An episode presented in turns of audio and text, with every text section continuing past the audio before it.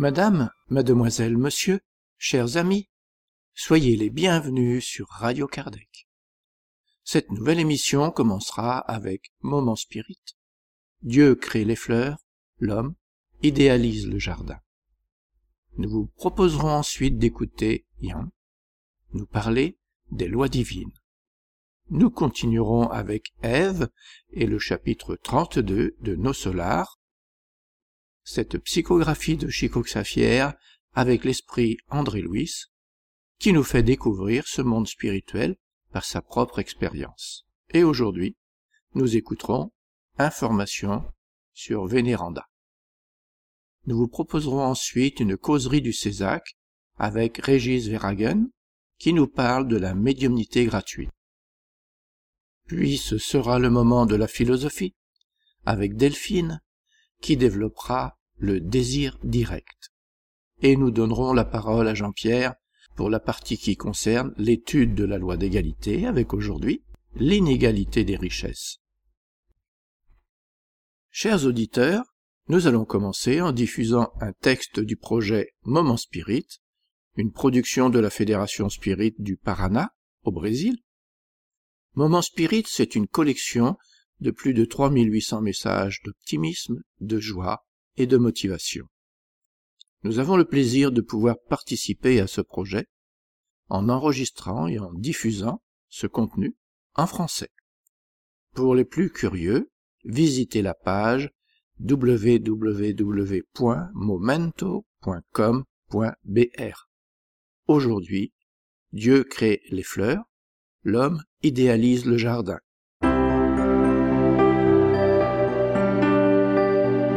Et maintenant à l'antenne, Moment Spirit, le programme qui amène le spiritisme dans votre demeure.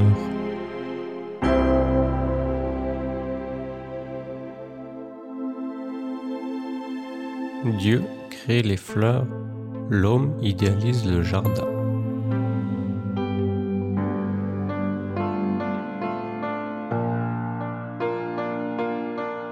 Admirer le printemps explosant de fleurs et de couleurs est un spectacle éblouissant. Il est presque incroyable d'observer tous les ans, après les mois d'hiver, avec des températures extrêmement basses, une telle profusion de boutons et de fleurs s'ouvrant au baiser du soleil. Les arbres, il y a peu dénudés, s'habillent de verres variés et sans guirlandes de feuilles. Mais le spectacle monté par l'homme, avec des arbres, des plantes, des feuillages et des fleurs, est toujours indescriptible. Dans certains endroits, l'enchantement extrapole tout ce qu'on peut imaginer de coloré. Tel est par exemple le jardin de Kawashi Fuji situé à environ 6 heures de Tokyo, la capitale japonaise. On y trouve pas moins de 150 pieds de glycine chinoise qui attirent spécialement la visite des touristes dans le tunnel permettant de marcher sous un charmant ciel rempli de couleurs et baigné de parfums. À Maino, la célèbre île du lac de Constance en Allemagne, c'est la diversité de la végétation qui excède l'ordinaire des chênes et des cèdres feuillus donnent au lieu une silhouette élégante et plus d'une légion de plantes en vase et d'une précieuse collection d'arbres citriques. Du mois de juin au mois d'août, près de 9000 rosiers de 400 types différents offrent leurs roses.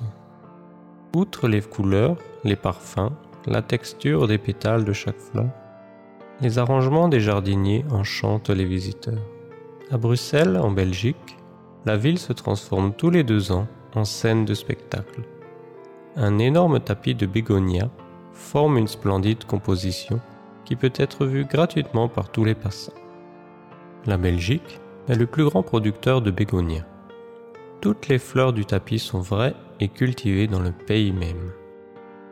Quoique, sans terre au sol, elles sont mises côte à côte, de manière si pressée les unes contre les autres qu'elles créent leur propre microclimat et restent fraîches et colorées pendant des jours. Enfin, dans toutes les villes, sur toutes les places et dans tous les parcs du monde, il est possible de trouver la polychromie des fleurs, ajustée par la main de l'homme. Grâce à son génie, il parvient à élaborer des parterres avec des formes géométriques en mélangeant les tonalités, en idéalisant des trésors de beauté. Dans chaque espace vert, aussi petit soit-il, même sur les trois balcons d'un appartement, on peut voir ce que fait la main de l'homme avec la production divine. On peut vraiment dire, Dieu crée les fleurs et l'homme compose les jardins.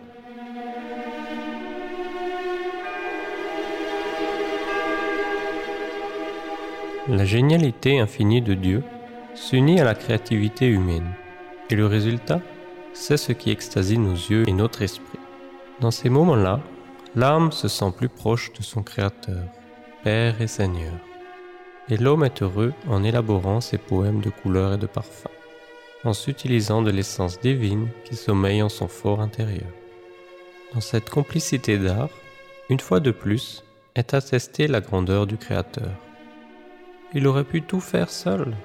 Or, il a souhaité faire de tout être un collaborateur constant. C'est pour cela que tous les jours l'être sur la terre se dépasse en produisant chaque fois plus de vers en couleurs et de poésie parfumée. Dieu crée les fleurs, l'homme idéalise les jardins.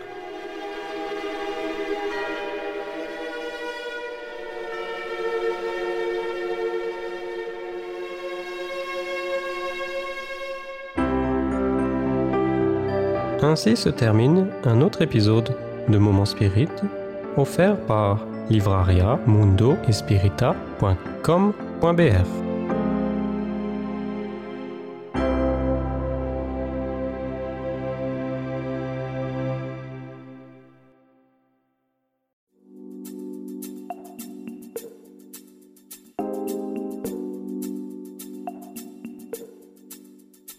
on nous informe de la création de la Fédération Spirit française. Cette fédération est née le 9 septembre 2017. Nombreux étaient ceux qui ont compris le sens de cette démarche et qui ont demandé à s'organiser afin que l'idéal de fraternité puisse se manifester sans autoritarisme ni personnalisme et que l'autorité du président soit purement administrative. Déjà, 14 centres spirites, en association déclarée, ont adhéré. Une demande d'adhésion au mouvement spirit francophone a déjà été envoyée. Nous souhaitons à la FSF un long et important travail de diffusion et de compréhension de ce qu'est le spiritisme.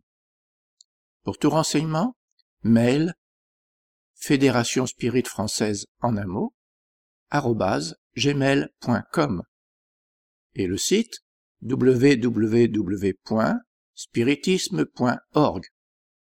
Nous allons maintenant écouter Yann nous parler des lois divines.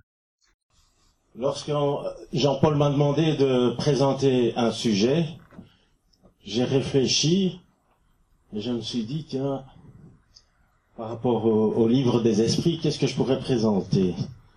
Alors il y a un petit, peut-être une, une petite voix qui m'a dit, oui, les lois divines. Alors, les lois divines, tiens, ok, Jean-Paul, les lois divines, tu inscris. Et puis alors, j'ai été voir dans le livre des esprits, combien de lois y a-t-il? Qu'est-ce que vous pensez? Dix? Dix? Dix qui dit 10 Qui dit une Les 10 sont contenus dans une Une 10 C'est la même chose. Bon, il n'y en a qu'une seule en fait. Hein. C'est la loi d'amour. Mais il y a les subdivisions. Et ça, c'est euh, les lois de Moïse. Les dix lois de Moïse. Mais en fait, euh, effectivement, il n'y en a qu'une.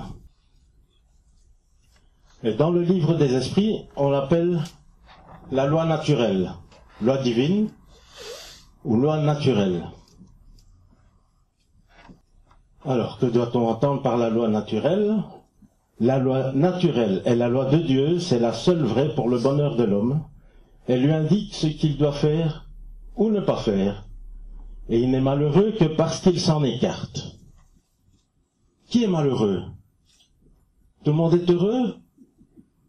Ah, il n'y a personne qui s'en écarte ici, c'est fantastique. Moi, parfois, je suis malheureux.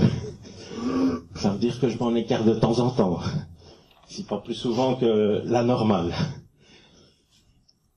Autrement dit, Dieu nous a permis de savoir quand on s'en écarte. On se sent mal. On a un mal-être. Et Dieu nous l'a inscrite, cette loi, dans quelle partie qui est en nous? Quelqu'un a une idée?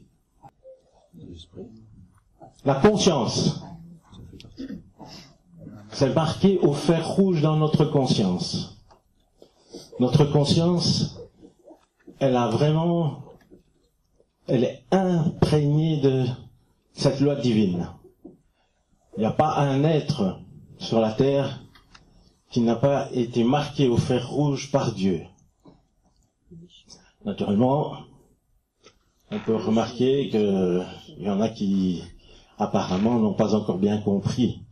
Enfin moi, en tout cas dans ma vie, je sais qu'il y a beaucoup de moments où j'ai pas bien compris et que j'ai dû euh, me, poser beaucoup de questions. Je dis pourquoi je souffre comme ça? Pourquoi est-ce que j'ai des, problèmes comme ça, être dans le bonheur, dans la joie Qu'est-ce qui fait que je, je suis occupé à broyer du noir alors que bon, je vois des gens autour de moi qui sont tellement contents, tellement heureux, et moi j'y arrive pas. Qu'est-ce qui se passe? Je me suis écarté, hein. Alors, il y a une chose aussi, bon, on, parle de Dieu, mais je me suis rendu compte aussi, en, en prenant le livre des esprits, c'est que, tiens, c'est bizarre. On avait posé une question de savoir, tiens, quel est l'être le plus élevé moralement ici qui est venu sur la terre Ils ont répondu, hein, les esprits, euh, voyez Jésus. Tiens, Jésus. Jésus, j'ai connu quand j'étais petit, j'ai été euh, chez les sœurs, j'allais à la messe tous les jours, je, voyais les prêtres qui prêchaient euh, depuis l'âge de six ans. J'ai vu le, le milieu, enfin moi j'étais dans le milieu catholique, et donc j'ai entendu parler de, Jésus d'une belle façon. Naturellement, le comportement des personnes qui en parlaient n'était pas toujours très agréable. J'ai été souvent puni étant petit. J'ai souffert parfois de, des punitions que j'ai reçues dans le milieu catholique.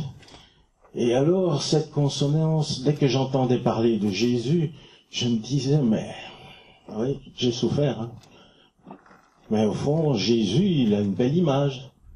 Mais alors comment ça se fait que Jésus donne une si belle image de gentillesse, de bonté, d'amour, et que j'ai quand même souffert?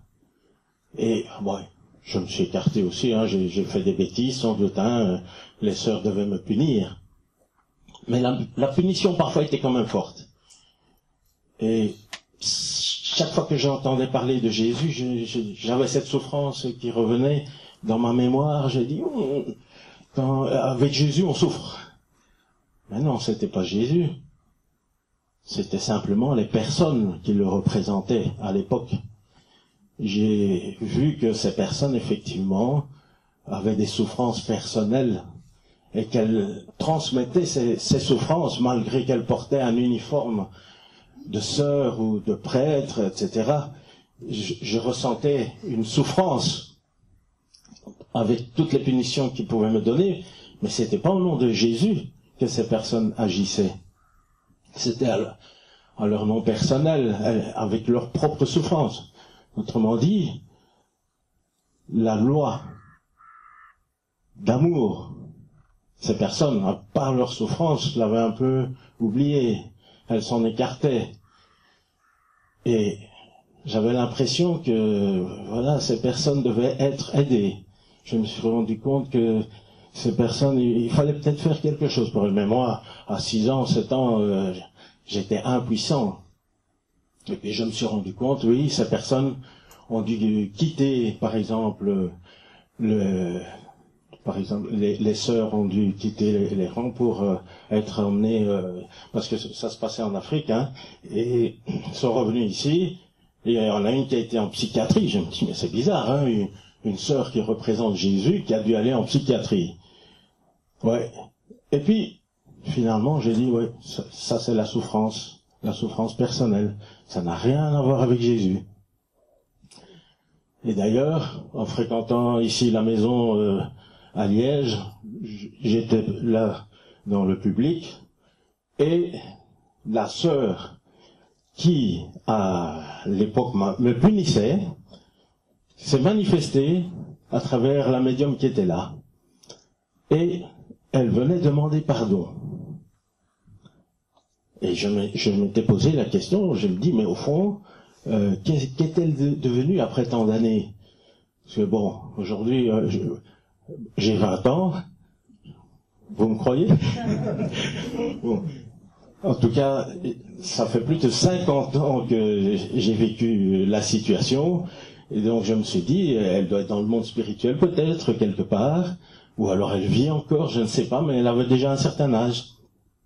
Et finalement, elle était désincarnée et elle s'est présentée pour me demander pardon. Je lui ai dit, mais j'ai déjà pardonné, mais elle voulait vraiment un pardon très profond parce que euh, dans ma conscience, enfin, loin derrière, c'était resté, hein, c'était resté marqué, ces souffrances. Il fallait vraiment que je, le fasse avec le cœur et que je puisse faire une prière pour elle. Et prier souvent. Et régulièrement, lorsque je pratique l'évangile au foyer, je vibre pour elle également. Parce que je, je sais que des personnes comme ça qui ont souffert dans le monde physique par leur souffrance ont commis certains actes, ça, ça les poursuit parce que je n'ai pas été le seul qui en a souffert. Moi, j'ai eu la chance de rencontrer le spiritisme qui m'a apporté ces, compréhensions-là. Et ça m'a permis donc de mieux accepter ces souffrances du passé. Mais je me souviens de mes amis qui, eux, n'avaient pas ces croyances-là et sont restés dans la haine, même 50 ans après, par rapport à ce qu'ils ont vécu. Alors, c'était pour parler de Jésus. Je me dis, dans le livre des esprits, Jésus apparaît. Et je sais que beaucoup de personnes ont vécu des souffrances éventuellement ou ont vu une mauvaise image des personnes qui représentaient Jésus à une certaine époque. Mais dans le livre des esprits, on dit que c'est le meilleur. Alors là, il y a un petit problème parce que sur mon chemin, j'ai rencontré pas mal de personnes à chaque fois que dans le spiritisme je parlais du Jésus. Oh Bon, ça c'est, Kardec qui a mis ça là-dedans. euh, il était un peu à côté de la plaque. Pourquoi est-ce qu'il vient mettre Jésus là-dedans? Et ça, c'était un problème justement de l'image qui avait été véhiculée à une certaine époque. Les personnes se souvenaient de ça, mais n'avaient pas vraiment analysé la situation. Jésus, il est venu apporter quelque chose. C'est qu'il il a apporté la mise en application des lois divines, des lois d'amour, de la loi d'amour. Et lorsqu'on on lit euh, l'évangile selon le spiritisme ou la Bible, puisque la Bible aussi, si vous reprenez euh, les textes de la Bible, vous les retrouvez dans l'évangile selon le spiritisme avec une explication beaucoup plus claire et nette de ce que Jésus a voulu dire à une certaine époque. Est-ce qu'il y a des personnes ici pour qui c'est la première fois qu'ils sont dans le spiritisme ou qui viennent à une conférence spirit Y a-t-il oui. Ah, d'accord. Bienvenue. Alors je ne sais pas si vous, vous comprenez de quoi je parle, parce que je parle surtout par rapport aux personnes qui connaissent déjà certaines choses. Je ne sais pas si vous avez déjà lu certains livres spirit ou vous êtes intéressé. Mais bon, je vous invite à lire euh, le livre des esprits en premier, ou alors l'évangile selon le spiritisme, c'est comme vous voulez. Ça vous mettra peut-être peut-être sur euh, des pistes par rapport à la compréhension. Alors, on va toujours parler de Jésus. Et effectivement, dans, dans le livre des esprits, pour commencer à entendre parler de Jésus, il faut arriver à ce niveau-là. Auparavant, toutes les questions que Kardec avait posées, euh, c'était vraiment euh, sur plein d'autres choses, mais il a fallu qu'il pose la question sur l'être le plus élevé moralement qui est venu sur Terre. Et c'était Jésus. Et donc Jésus, si on veut vraiment mettre en application toutes ces lois, qui sont les, dix lois qui sont reprises, qui sont les sous-lois de la loi d'amour, Jésus y donne un mode d'emploi fantastique dans l'évangile selon le spiritisme. Il y a moyen de, si on met en application tout ce qui est proposé là, on n'a plus besoin de s'incarner. Hein. On, devient des anges ou je ne sais pas quoi, des esprits super élevés. Mais voilà, c'est fini. On n'a plus besoin de venir dans ce monde d'expiation. On peut rester là-haut, ou alors si on vient, c'est pour aider les autres à prendre le chemin vers euh, la mise en application de toutes euh, ces propositions qu'il a données il y a 2000 ans. Voilà, ici je vous présente la question 619. Dieu a-t-il donné à tous les hommes les moyens de connaître sa loi? Tous peuvent la connaître, mais tous ne la comprennent pas. Ceux qui la comprennent le mieux sont les hommes de bien, et ceux qui veulent la chercher. Cependant, tous la comprendront un jour, car il faut que le progrès s'accomplisse. Ça, c'est une des lois où le progrès doit s'accomplir. C'est que, ou bien consciemment, on décide de vouloir s'améliorer, et on peut prendre donc euh, ce mode d'emploi qui est l'évangile selon le spiritisme, ceux qui sont allergiques au mot Jésus et au côté évangélique, bon, il y a d'autres disciplines qui le font sans citer de nom, sans rien, mais qui proposent également de, d'être des hommes de bien, de pratiquer le bien. C'est ici qu'on en arrive à la question 648. Que pensez-vous de la division de la loi naturelle en dix parties comprenant les lois sur l'adoration, le travail, la reproduction, la conservation, la destruction, la société, le progrès, l'égalité, la liberté, enfin celle de justice, d'amour et de charité? Cette division de la loi de Dieu en dix parties est celle de Moïse, et peut embrasser toutes les circonstances de la vie, ce qui est essentiel. Tu peux donc la suivre sans qu'elle ait pour cela rien d'absolu, pas plus que tous les autres systèmes de classification qui dépendent du point de vue sous lequel on considère une chose. La dernière loi est la plus importante. C'est par elle que l'homme peut avancer le plus dans la vie spirituelle, car elle les résume toutes. Vous voyez, c'est à cette question-là qu'il a vraiment compris, probablement, qu'il y avait dix subdivisions qui étaient en fait les, lois de Moïse. Alors ce qui est intéressant, c'est la dernière, justice d'amour et de charité. Et c'est principalement là-dessus que Jésus agit, qu'il propose des modes d'emploi. Et je sais qu'ici dans la salle, il y a certains groupes qui pratiquent cela, soit avec leur groupe, soit en privé, qui pratiquent une charité. Et je sais que ça demande beaucoup du don de soi. Il y a dans certains centres des personnes qui ont euh, cette volonté de dire euh, oui, euh, il faut qu'on pratique une charité, il faut qu'on fasse quelque chose. Ils sont là, oui.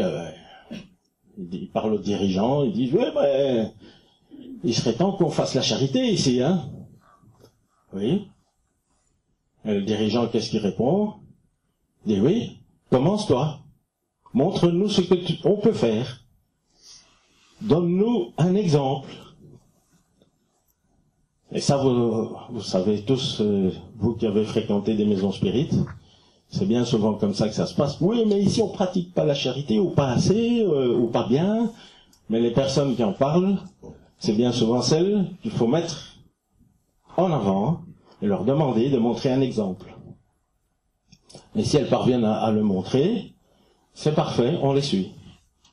Parce que le dirigeant n'a pas toujours le temps de mettre en place euh, des, organisations pareilles, parce qu'il a déjà beaucoup organisé pour son centre administrativement, euh, pour le travail, euh, enfin, de, gérer un centre. Vous savez bien que c'est difficile. Hein, nous sommes tous ici avec des caractères super différents, très durs. nous avons, enfin en tout cas, euh, je parle pour moi, hein, on a encore beaucoup de vanité, d'orgueil, et on sait tout, on sait mieux que les, dirigeants, et on a, on a une expérience euh, en dehors du centre qui, qui, nous renforce dans, dans cette position. On dit ouais, mais ici il se, se passe rien. Et ça c'est vraiment la première chose quand les, les personnes qui arrivent, euh, qui sont nouvelles, les, les dirigeants doivent avoir beaucoup de patience avec certaines personnes qui veulent faire bouger les choses, changer les choses, alors que finalement, ils n'ont pas encore compris le fonctionnement réel de la maison. Ils n'ont pas compris euh, comment ça s'organise, ils ont une vague idée parce qu'ils ont vu certaines choses, certains événements qui ont été euh, organisés par la maison, et ils croient que c'est comme ça partout. Mais voilà, il faut, pour que le spiritisme évolue et avance, il faut s'impliquer. Et ceux qui arrivent, eh bien voilà, euh, il faut qu'ils se responsabilisent, parce que bien souvent, quand on propose aux, personnes qui ont euh, amené un projet, on leur dit oui, bon, est-ce que tu es prêt à le prendre en charge? Est-ce que tu es prêt à le réaliser? Oui, mais j'ai pas le temps, je dois, ce week-end j'avais déjà prévu quelque chose, etc., etc. Et puis ça se dilue, on n'entend plus parler de ce nouveau projet qui allait faire avancer, etc. Et ça nous rencontrons dans le spiritisme encore beaucoup, parce que euh, beaucoup croient que le spiritisme, c'est une étiquette qui, lorsqu'on se la colle, je suis spirit, je suis parfait. Je, je, sais tout, je, je connais tout de l'amour, je, je connais tout de la charité, et maintenant je peux faire n'importe quoi, euh, tout ira bien. Malheureusement, j'ai l'impression, moi, que quand je suis arrivé dans le spiritisme, c'est parce que j'avais beaucoup de choses à améliorer en moi. J'avais beaucoup de choses à travailler en moi. Je, devais prendre euh, le fameux livre, l'évangile selon le spiritisme, le mode d'emploi, et, beaucoup l'étudier et essayer de mettre en pratique certaines choses. C'est ce qui me permettait d'avancer. Ça vous donne une idée? Le bien, le mal. Oui, Dieu, il nous a amené ça. Il nous a fait, euh, on va dire, en nous inscrivant dans notre conscience la loi d'amour, il nous permet aussi d'expérimenter le bien et le mal. Surtout en incarnation, avec notre corps physique. Lorsque nous nous écartons, nous, nous avons notre corps physique qui peut en souffrir. L'esprit, il en souffrira peut-être que, on va dire, du, point de vue moral, l'orgueil en prendra un coup, comme on dit. Mais bien souvent, ça se répercute dans notre corps physique lorsque nous prenons le chemin du mal. Et ça, nous avons le libre arbitre. Nous avons le choix de prendre le bon chemin ou le mauvais. Ça, c'est Dieu qui nous l'a permis également. Parce que j'entends toujours euh, des personnes qui arrivent, euh, je parler ici pour les, les centres spirites, toujours. Oui, on peut faire quand même euh, ce qu'on veut, on a le libre arbitre. Mais est-ce qu'ils ont compris ce que c'est que le libre arbitre? C'est qu'il faut assumer les conséquences de nos actes. Et là, ça pose souvent un problème. lorsque, par le libre arbitre, il y a des personnes qui prennent des décisions et qui changent de cap. Brutalement. Elles en ont une conséquence après, mais bon. C'est très difficile de revenir en arrière, parce que nous avons notre côté orgueil, qui fait que lorsqu'on s'est trompé de chemin, lorsqu'on a pris le chemin rouge, il faut avoir un peu d'humilité pour revenir. Et ça, Jésus, dans sa loi d'amour, il nous l'a appris. Il nous a amené à comprendre que pour nous guérir, nous pouvons pratiquer l'humilité. Et dans la dernière loi, l'humilité est vraiment le moteur fondamental pour pratiquer la charité. Ceux qui en ont l'expérience sur le terrain le savent très bien. Vous pouvez rencontrer des personnes qui sont supérieures à vous alors que vous croyez qu'elles sont inférieures à vous sur votre chemin de charité. Vous avez l'impression d'être vraiment supérieur, mais lorsque vous vous approchez votre prochain, vous vous rendez compte qu'il est de loin supérieur à vous, même moralement sans être spirit. La question 629, quelle définition peut-on donner de la morale? La morale est la règle pour se bien conduire, c'est-à-dire la distinction entre le bien et le mal. Elle est fondée sur l'observation de la loi de Dieu. L'homme se conduit bien quand il fait tout en vue et pour le bien de tous, car alors il observe la loi de Dieu. Ça résume bien un peu ce que j'ai dit. Ça ne se pose pas, hein, cette question-là. Enfin, voilà, vous avez tous la réponse. Hein. L'homme a-t-il par lui-même les moyens de distinguer ce qui est bien de ce qui est mal? Oui, quand il croit en Dieu et qu'il veut le savoir. Dieu lui a donné l'intelligence pour discerner l'un de l'autre. La règle du bien et du mal, qu'on pourrait appeler de réciprocité ou de solidarité, ne peut s'appliquer à la conduite personnelle de l'homme envers lui-même. Trouve-t-il dans la loi naturelle la règle de cette conduite et un guide sûr? Et si on donne un, un exemple euh, très physique, quand vous mangez trop, cela vous fait mal. Eh bien, c'est Dieu qui vous donne la mesure de ce qu'il vous faut. Quand vous la dépassez, vous êtes puni. Il en est de même de tout. La loi naturelle trace à l'homme la limite de ses besoins. Quand il la dépasse, il en est puni par la souffrance. Si l'homme écoutait en toute chose cette voix qui lui dit assez, il éviterait la plupart des maux dont il accuse la nature. Que pensez-vous de la division de la loi naturelle en dix parties, comprenant les lois sur l'adoration, le travail, la reproduction, la conservation, la destruction, la société, le progrès, l'égalité, la liberté, enfin celle de justice, d'amour et de charité. Alors ici, cette question-là, c'est une dans laquelle je retrouve encore le mot Jésus. Les lois divines et naturelles n'ont-elles été révélées aux hommes que par Jésus, et avant lui n'en ont-ils eu la connaissance que par l'intuition? N'avons-nous pas dit qu'elles sont écrites partout? Tous les hommes qui ont médité sur la sagesse ont donc pu les comprendre et les enseigner dès les siècles les plus reculés. Par leurs enseignements, même incomplets, ils ont préparé le terrain à recevoir la semence, les lois divines étant inscrites dans le livre de la nature, l'homme a pu les connaître quand il a voulu les chercher. C'est pourquoi les préceptes qu'elles consacrent ont été proclamés de tout temps par les hommes de bien. Et c'est aussi pourquoi on en trouve les éléments dans la doctrine morale de tous les peuples sortis de la barbarie mais incomplet ou altéré par l'ignorance et la superstition. donc, ici, on comprend bien que Jésus n'est pas venu et a été le seul à apporter les lois morales. Elles est comme euh, Dieu nous les a inscrites dans la conscience. Il est clair que même auparavant, les sages qui avaient bien réfléchi et qui se sont mis, euh, on va dire, en connexion divine, ont pu déjà avoir de l'information.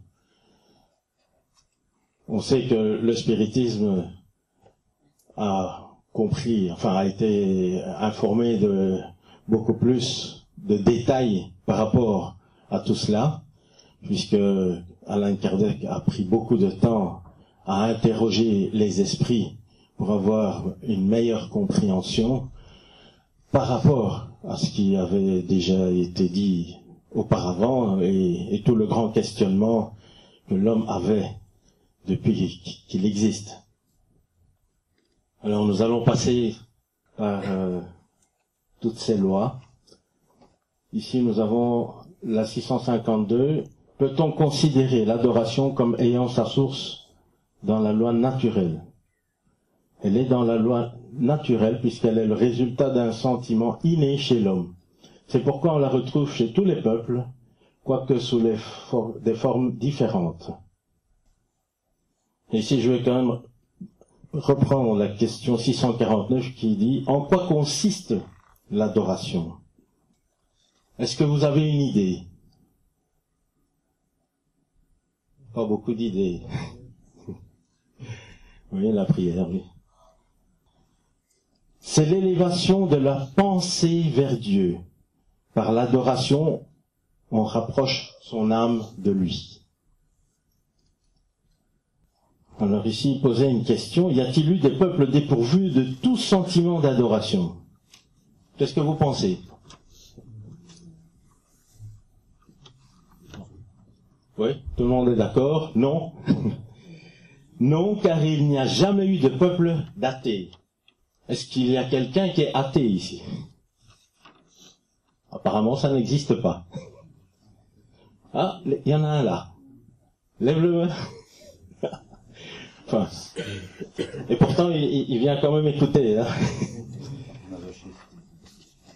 Tous comprennent qu'il y a eu, qu'il y a au-dessus d'eux un être suprême. la deuxième loi, qui est la loi du travail. Vous aimez cette loi? Qui aime travailler? Ah, il n'y en a pas beaucoup, hein il y en a un même, euh, oui, il y en a deux, euh, les deux bras en l'air, qui aiment beaucoup travailler, super travailler. Avec euh, dans dans la dixième loi, hein, la loi de, travail, elle est super, hein, lorsqu'on est dans cette application là. La nécessité du travail est-elle une loi de la nature? Le travail est une loi de nature par cela même qu'il est une nécessité et la civilisation oblige l'homme à plus de travail parce qu'elle augmente ses besoins et ses jouissances. Le mot jouissance, ça vous dit quelque chose par rapport aux jouissances des biens euh, matériels? Est-ce qu'il y en a qui, n'aiment pas les biens matériels ici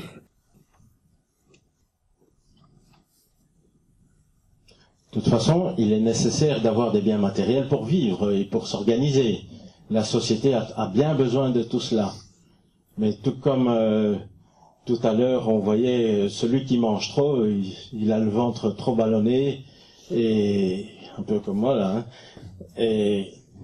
ça lui fait mal.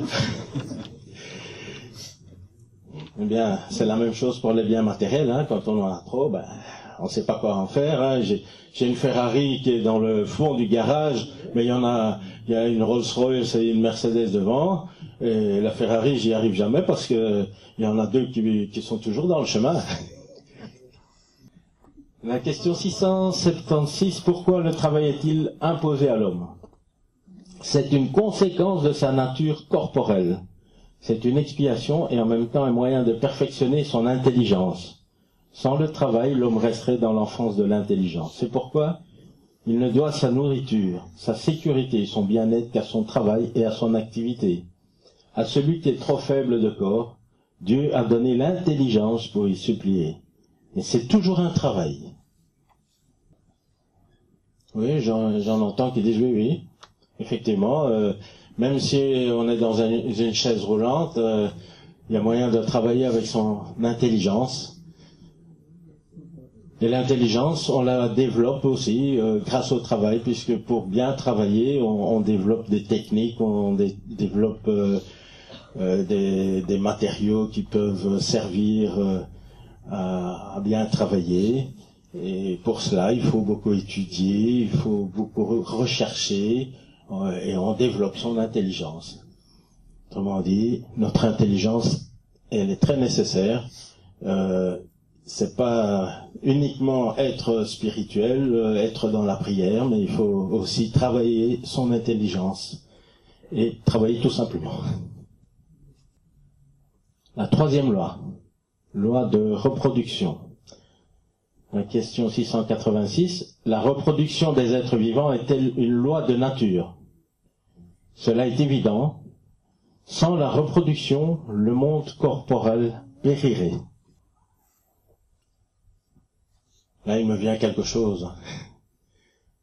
Et si tout le monde décidait de ne pas faire d'enfants, en disant oui, on va amener des enfants dans un monde mauvais, dans un, dans un monde euh, de souffrance, notre terre serait vide. On n'aurait plus personne sur la terre, enfin en tout cas d'êtres humains, parce que les animaux ils vont continuer à se repro- reproduire. Hein. Mais nous, nous allons décider de ne pas avoir d'enfants, autrement dit, on fait disparaître la race, tout simplement. Et pour évoluer, autrement dit, il faut bien qu'il y ait des enfants qui vont prendre notre place. Oui, une fois qu'on a eu les enfants, il faut essayer de les préserver et de les conserver. Et Dieu nous a mis cette loi de conservation qui fait que nous puissions nous préserver dans ce monde avec euh, tous les problèmes euh, comme tout à l'heure pour nous préserver on a mis les alarmes ici en route et tout le monde a été éva- évacué à l'extérieur les pompiers sont arrivés la police c'était pour nous préserver donc nous étions dans cette loi de conservation enfin ceux qui n'ont pas logé ici ne, ne comprennent pas ce que je veux dire mais tout à l'heure à 6h30 du matin c'était c'était bien 6h30 oui euh, nous avons tous été sortis du lit en pyjama et mis dehors dans le froid pour aller dans un lieu de rassemblement. Et en principe, qu'on sait si tout le monde était là. J'ai bien vu qu'il y en a qui étaient quand même restés dans leur lit. On s'en est pas rendu compte, mais bon. S'il y avait vraiment le feu, bon, on va pas faire de commentaires. Loi de société, nécessité de la vie sociale.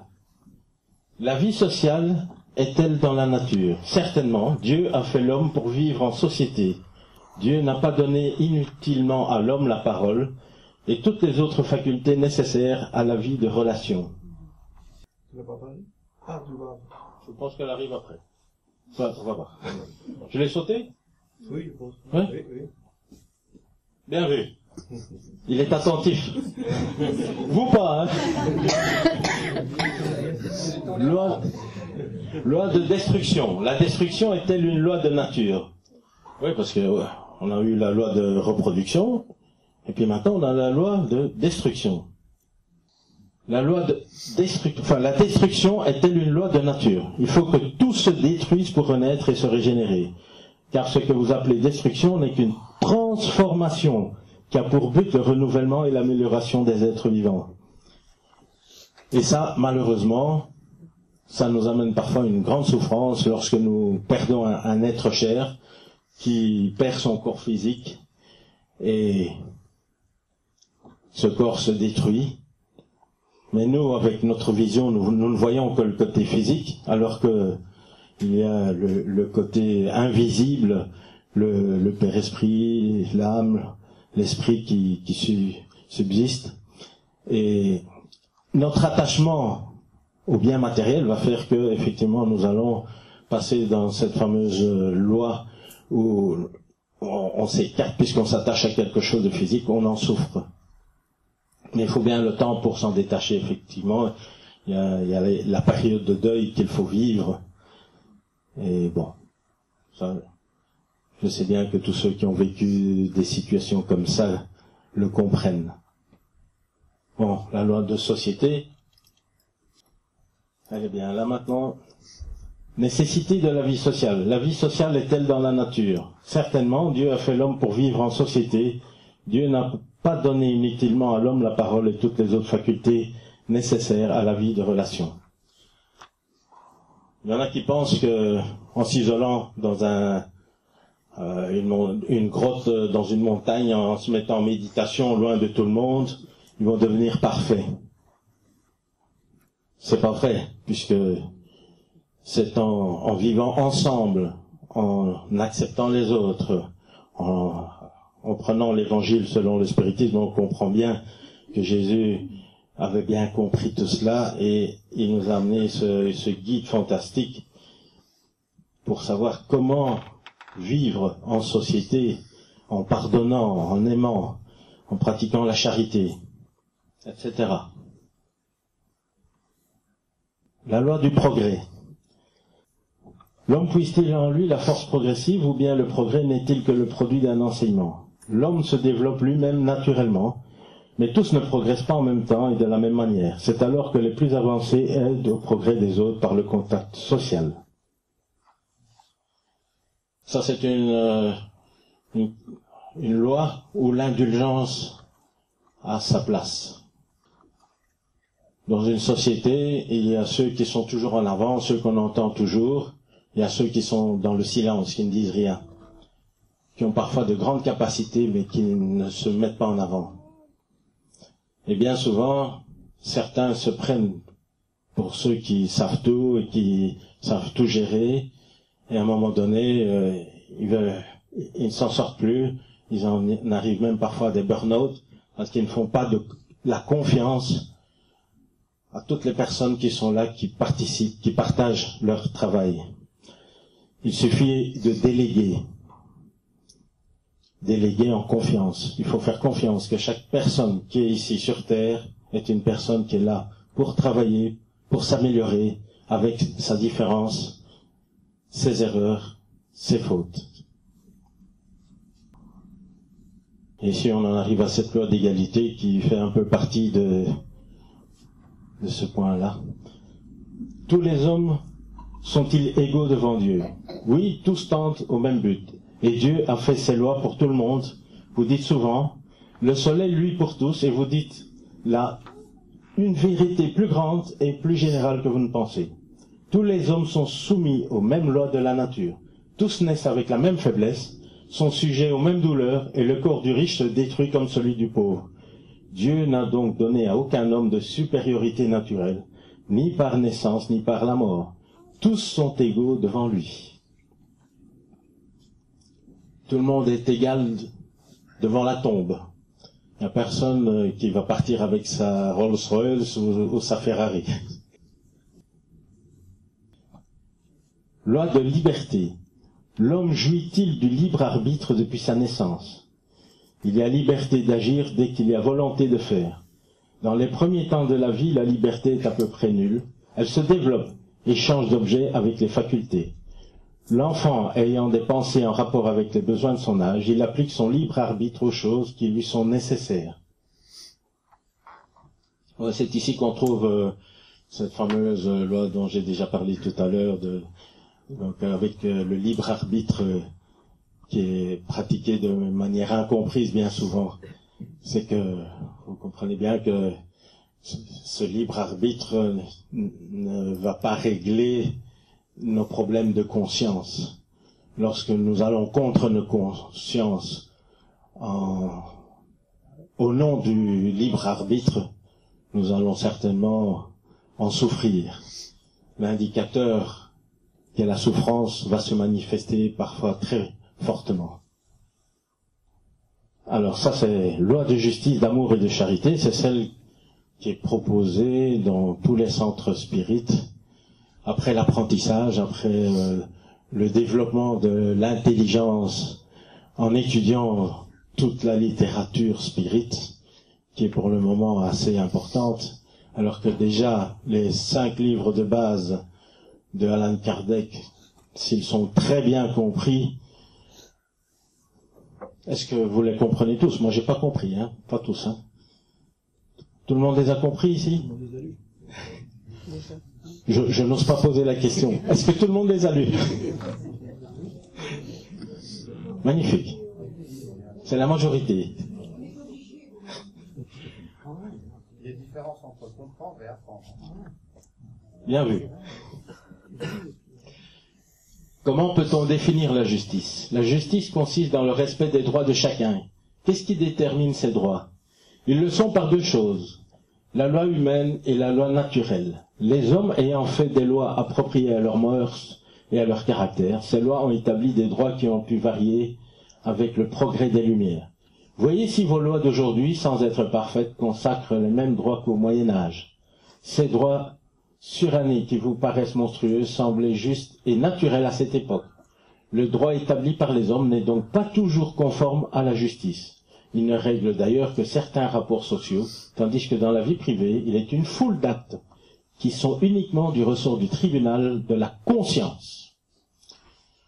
Ça, c'est un des points les plus importants, c'est de savoir que les lois sont effectivement importantes dans notre société. Ce sont des, bons garde-fous, mais il n'y a pas que ça.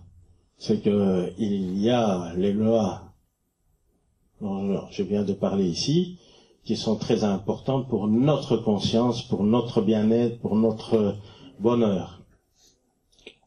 Il y a des actes qui ne sont pas punis par la justice, mais qui le sont par la loi divine. Et c'est ça la souffrance qui peut venir euh, se manifester en nous lorsque nous nous écartons de ce chemin qui nous a été proposé par Dieu à travers euh, notre conscience. Charité et amour du prochain. Bienveillance. Pour tout le monde. Indulgence pour les imperfections d'autrui, pardon des offenses, l'amour et la charité sont le complément de la loi de justice. Car aimer son prochain, c'est lui faire tout le bien qui est en notre pouvoir et que nous voudrions qu'il nous fût fait à nous-mêmes. Tel est le sens des paroles de Jésus. Aimez-vous les uns les autres comme des frères? Merci. Merci Yann. L'Union Spirit belge a le plaisir de vous présenter la septième rencontre Spirit pour les enfants. Ce sont des activités pour les enfants de 4 à 13 ans et pour les parents qui ont lieu tous les ans en Belgique. Le thème de cette année, Allô Dieu où t'es? L'événement se déroulera le dimanche 5 novembre de 14h à 17h. Entrée gratuite. Réservation jusqu'au 31 octobre, le nombre de places étant limité. Adresse Fédération Spirit de la province de Liège, rue Maguin, au 43, 4000 Liège. Infos et réservations césacbruxelles@gmail.com ou 04 91 74 92 34. Événement organisé par le CESAC de Bruxelles, le NECAFLA, la FSLPL et l'Union Spirit belge. Nous allons maintenant retrouver Ève qui aborde le chapitre 32 de nos solars. Informations sur Vénéranda. Nos solars, chapitre 32. Informations sur Vénéranda. Alors que nous pénétrions à nouveau dans le parc, je ressentais une singulière fascination. Ces arbres accueillants, ces vertes plantations m'appelaient incessamment. De manière indirecte, cela provoqua les explications de Narcissa qui répondit à mes questions voilées. Dans le grand parc, dit-elle, il n'y a pas seulement des chemins menant au seuil ou des cultures destinées aux jus alimentaires la ministre Vénéranda créa d'excellents projets pour nos processus évolutifs. Observant ma saine curiosité, elle poursuivit en expliquant. Il s'agit des salons verts, destinés au travail de l'éducation. Parmi les grandes rangées d'arbres, Il y a des recoins merveilleux servant aux conférences des ministres de la régénération et d'autres aux ministres en visite ainsi qu'aux passionnés d'études en général. Cependant, il y en a un à la remarquable beauté, utilisé pour les conversations de notre gouverneur quand il a la bonté de venir jusqu'à nous. Périodiquement, les arbres se couvrent de fleurs, faisant penser à de petites tours colorées, pleines d'enchantements naturels, et le ciel forme ainsi le toit accueillant, avec les bénédictions du soleil ou des étoiles lointaines. Ces palaces de nature doivent être prodigieux, ajoutai-je. Oui, bien entendu, poursuivit l'infirmière enthousiaste. Le projet du ministre réveilla, selon ce qu'on m'a dit, de francs applaudissements dans toute la colonie. J'ai appris que cela avait commencé il y a exactement quarante ans. La campagne du salon naturel s'était alors mise en marche. Tous les ministères firent appel à la coopération de chacun, même celui de l'Union divine, qui sollicita le concours de Vénéranda pour l'organisation de ces enclos dans le bois des eaux. D'agréables recoins surgirent de toutes parts. Toutefois, les plus intéressants sont, à mon avis, ceux qui se trouvent dans les écoles. Ils varient dans leur forme et leur dimension. Dans les parcs d'éducation, de l'éclaircissement, le ministre installa un véritable château de végétation en forme d'étoile, à l'intérieur duquel sont abrités cinq classes d'apprentis, à l'effectif nombreux et cinq instructeurs différents. Au centre se trouve un énorme appareil servant à faire des démonstrations en images, à la manière des cinémas terrestres, avec lequel il est possible de faire cinq projections différentes en même temps. Cette initiative améliora considérablement la ville. Unissant de le même effort le service profitable à l'utilité pratique et à la beauté spirituelle. Profitant d'une pause naturelle dans la conversation, je demandai. Et le mobilier de ces salons Est-ce le même que dans les grandes infrastructures terrestres? Narcissa sourit et répondit. Il y a une différence. Le ministre s'inspira de l'époque qui caractérisa le passage du Christ par le monde et suggéra de recourir aux moyens de la nature elle-même. Chaque salon naturel possède des bancs et des fauteuils sculptés dans la substance du sol tapissé de gazon odorant et doux. Cela imprime une beauté et des dispositions particulières. L'organisatrice dit qu'il serait bon de rappeler les enseignements du maître sur la plage lors de ses divines excursions à Tibériade, et de ce souvenir surgit la création de ce mobilier naturel. Sa conversation exige des soins permanents, mais la beauté de l'ensemble représente une vaste compensation. À cet instant, l'infirmière bienveillante s'interrompit, mais percevant mon intérêt silencieux, elle poursuivit.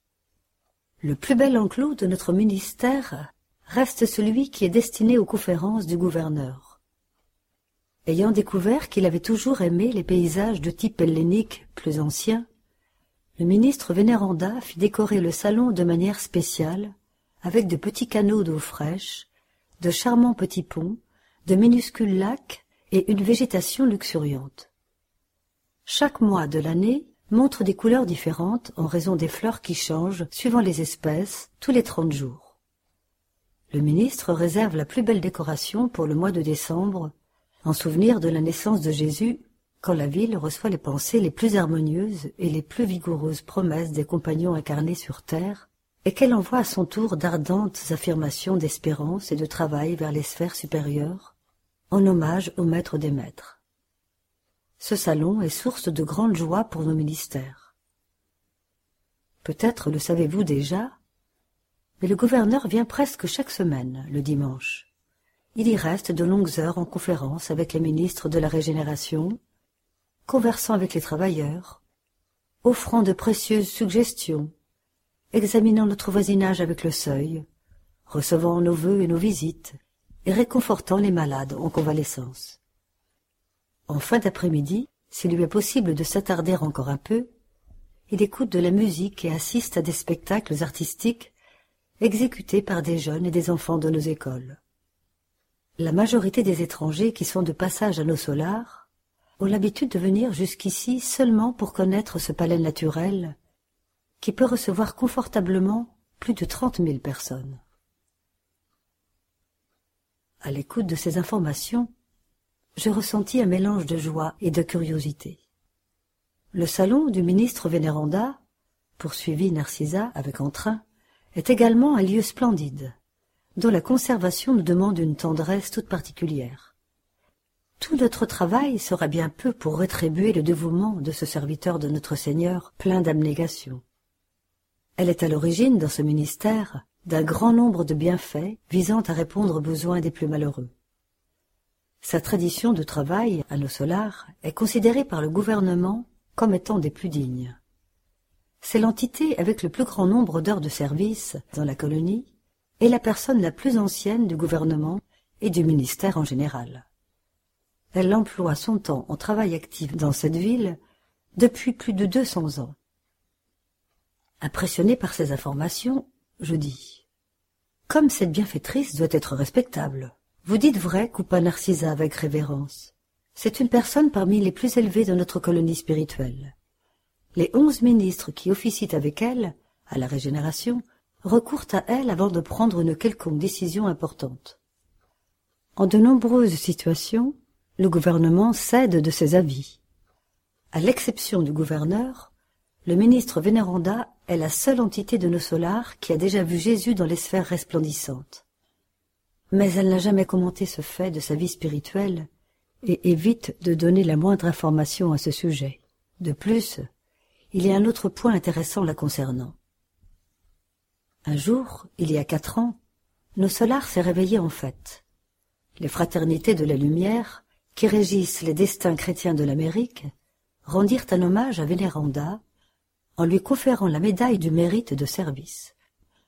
Elle est, jusqu'à aujourd'hui, la première entité de la colonie qui réussit un tel exploit, affichant un million d'heures de travail utile, sans interruption, sans se plaindre et sans faiblir.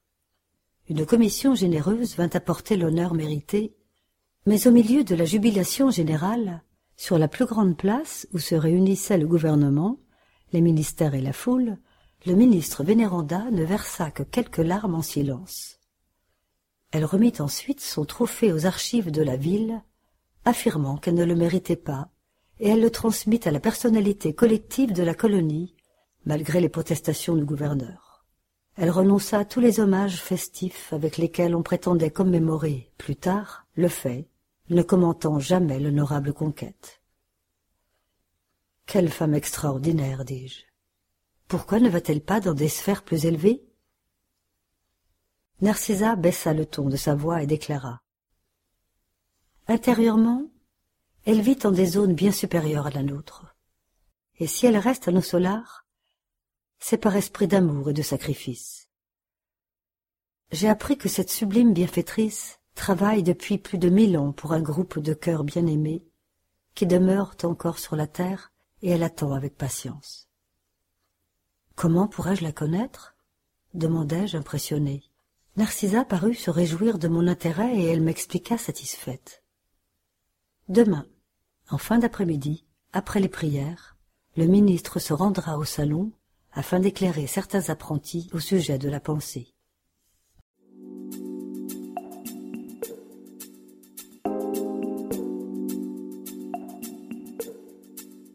Le séminaire de Dunkerque, traitant de la médiumnité chez l'enfant, s'est déroulé à Dunkerque le 17 septembre 2017. Lors de cette journée, les thèmes développés comme la dépression et le suicide chez les jeunes, la médiumnité chez l'enfant, éducation spirite des enfants, parler de mort, de réincarnation, d'esprit, de médiumnité, d'obsession, etc. nous ont rappelé que le moment où paraît le nouveau-né, les premiers pleurs signifient qu'un esprit revêtu d'un nouveau corps physique amène avec lui une longue histoire, déjà écrite, pleine d'échecs et de succès. Ces présentations ont rappelé aux personnes présentes dans la salle la partie la plus importante de l'être humain, l'esprit immortel. Claudia Verdine de la Commission européenne du CSI a rappelé les caractéristiques physiques, spirituelles et psychologiques des jeunes, comme la vulnérabilité, le désajustement émotif, l'opposition, la dépression. La dépression qui est une maladie chronique, souvent avec des conséquences sur la propre famille, ce ne sont pas uniquement des adultes qui en souffrent, mais également les enfants et les adolescents. Nous vous proposons maintenant une causerie du Césac avec Régis Verhagen qui nous parle de la médiumnité gratuite. Et donc, la causerie d'aujourd'hui parle de médiumnité, de médiumnité gratuite. Donc, ce qu'on va voir, entre autres choses, c'est pourquoi, selon la spiritualité, la médiumnité ne doit pas faire l'objet de commerce matériel. Alors tout d'abord, on va voir un peu ce qu'est la médiumnité. Quand on parle de médium, de médiumnité, de phénomène médiumnique, la plupart des personnes voient les choses de manière encore un peu magique, encore un peu euh, mystérieuse. On voit, euh, on imagine un médium avec une voix caverneuse ou euh, un ton assez mystique qui nous apprend des vérités sur l'univers, des vérités sur notre futur, des prévisions, des nouvelles des personnes qui sont parties, un trésor qui est caché quelque part, etc. Mais justement, ce qui est très intéressant avec le spiritisme, c'est qu'on vient casser un peu cette image, qui est très infantile au final. La spiritualité nous explique la médiumnité, c'est un sens. Un sens naturel, comme nos autres sens. On pense souvent qu'on a cinq sens, mais ils sont nettement plus nombreux que ça. Donc, l'ouïe, la vue, euh, l'odorat, le, toucher, etc. Mais on a aussi le sens de l'équilibre, le sens de la douleur, le sens de la chaleur, euh, qui sont des, sens différents. Et ils nous disent mais simplement, vous avez tous, nous avons tous, tous les êtres vivants, que ce soit les êtres humains et les animaux, des capacités de percevoir des choses qui ne sont pas matérielles. Le meilleur exemple que je peux donner et que vous avez probablement déjà entendu de ma bouche, c'est quand on arrive chez une personne très déprimée. Une personne vraiment qui souffre d'une euh, dépression, d'une dépression grave.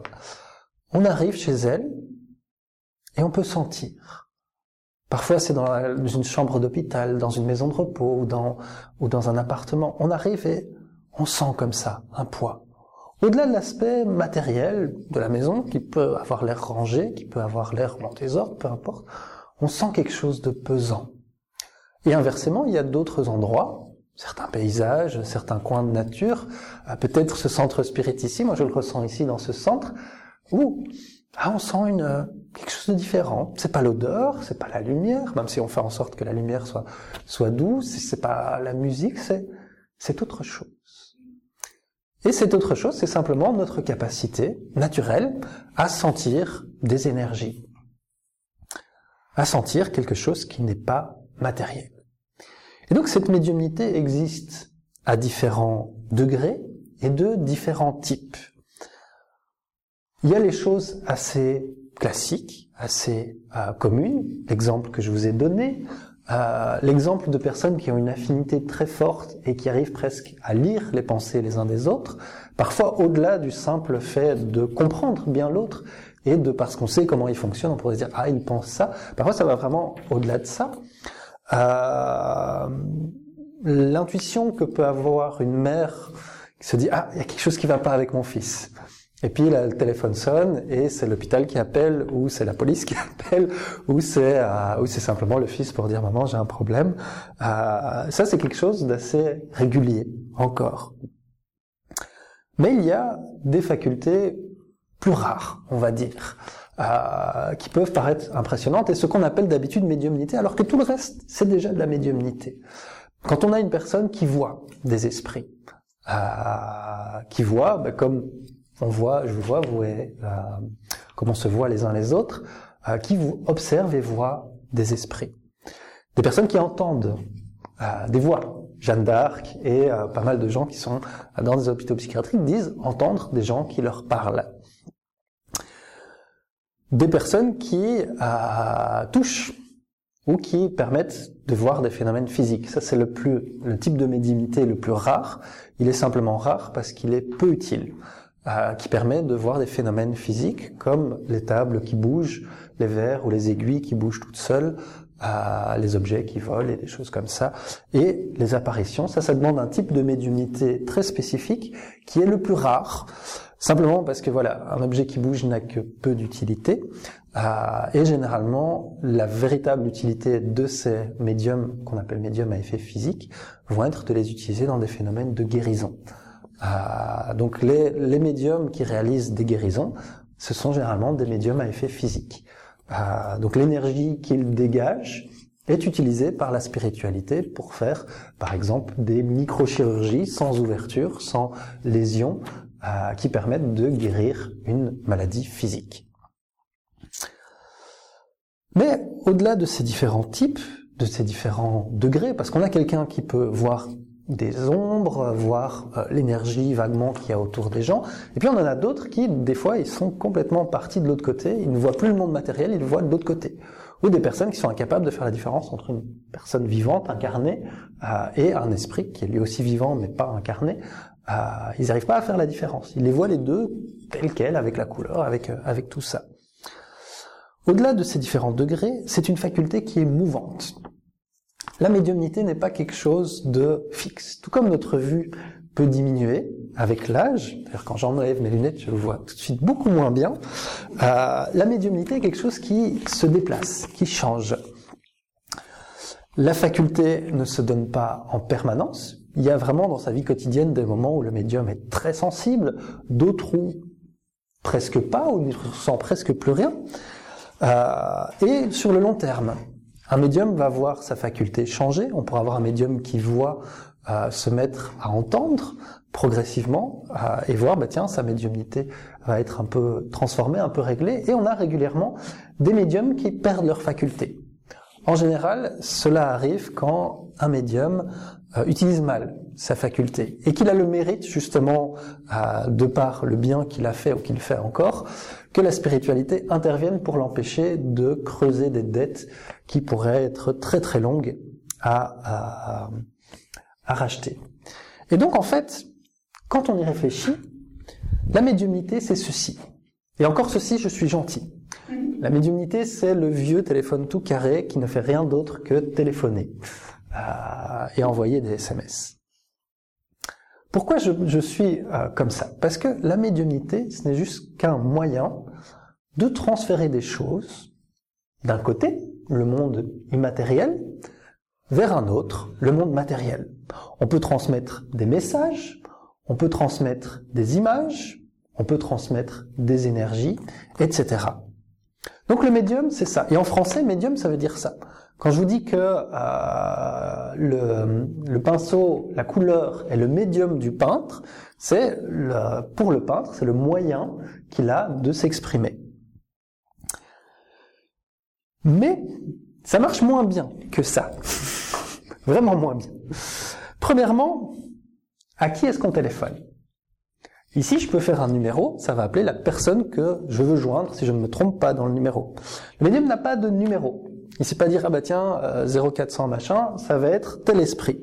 Absolument pas. Il va joindre qui veut bien s'exprimer. Donc c'est un peu, il ouvre une porte, et une fois cette porte ouverte, ben, c'est qui est de l'autre côté qui pourra s'exprimer.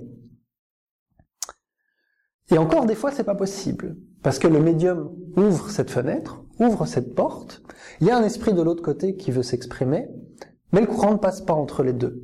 Il y a une fréquence, il ne s'est pas appelé dans tous les pays, dans toutes les fréquences, et il est limité. Et par exemple, quand le médium est trop inférieur et l'esprit un peu supérieur, l'esprit supérieur va essayer de communiquer, mais le médium ne va pas réussir à capter. C'est ce qu'on appelle la syntonie.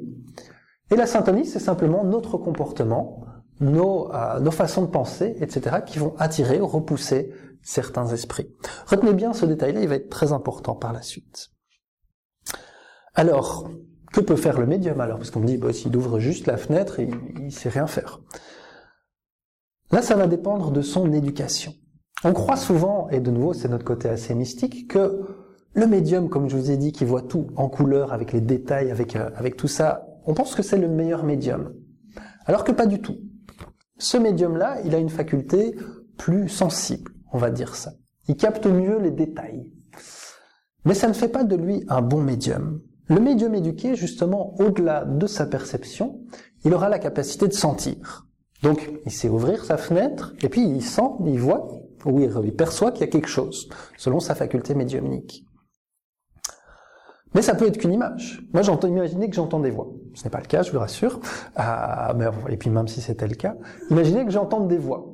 J'entends une voix qui me dit machin. Et l'esprit dit, ben voilà, je suis euh, Jésus. Ou je suis Napoléon. Qu'est-ce qui me permet, moi, en tant que médium, de dire, ok, c'est vrai ou ok, c'est pas vrai? Euh, Même si je connais par cœur l'histoire de Napoléon, qu'est-ce qui m'empêche l'esprit d'étudier aussi l'histoire? Donc ça c'est assez difficile. Et donc un médium éduqué va en plus de ça sentir l'énergie.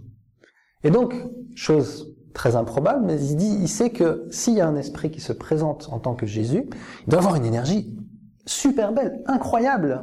Et a un esprit qui se présente en tant que Napoléon, c'est plutôt euh, inférieur parce que gros général égocentrique, c'est pas un esprit très supérieur. Et donc il peut sentir. Et avec ça, il peut essayer de, de jauger. Et une fois qu'il sent, un médium bien éduqué, alors je ne dis pas que c'est facile, hein, cette éducation c'est un entraînement, c'est euh, c'est pas facile, va pouvoir décider quand est-ce qu'il ouvre la fenêtre et quand est-ce qu'il la ferme. Quand je dis fermer, c'est un grand mot parce que là, on a vraiment un médium extrêmement bien éduqué et extrêmement entraîné. Mais en général, c'est plutôt quand est-ce que la fenêtre est vraiment ouverte et quand elle reste contre euh, pour laisser passer peu de choses.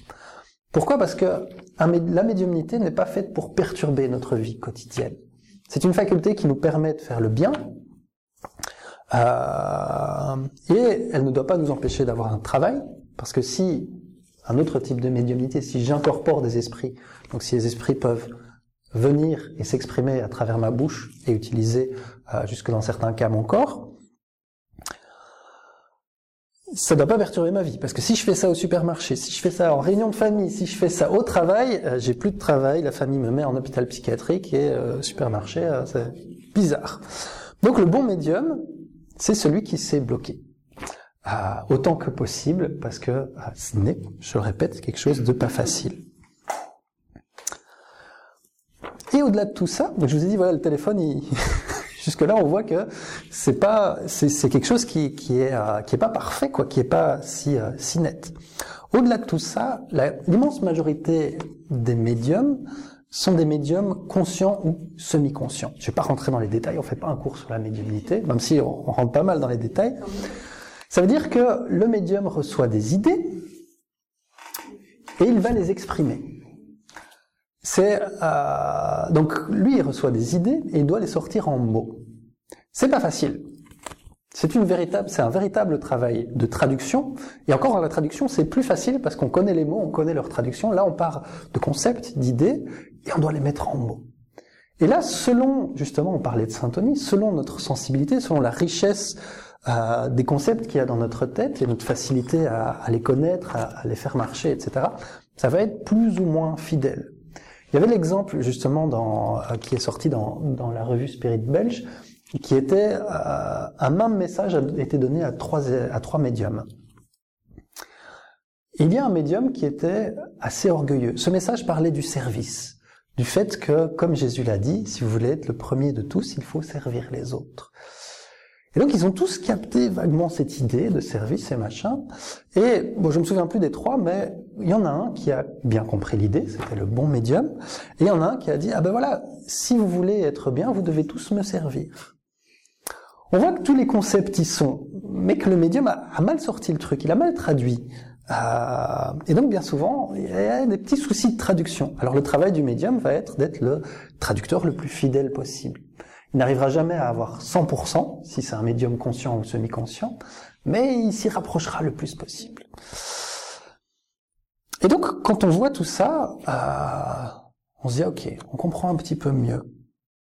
Et bien souvent, les médiums, on va les voir, surtout les médiums payants, on va les voir pour qu'ils nous donnent des conseils sur notre vie. Pour nous dire, ah, comment est-ce que je dois gérer ça, comment est-ce que je dois faire ça, etc.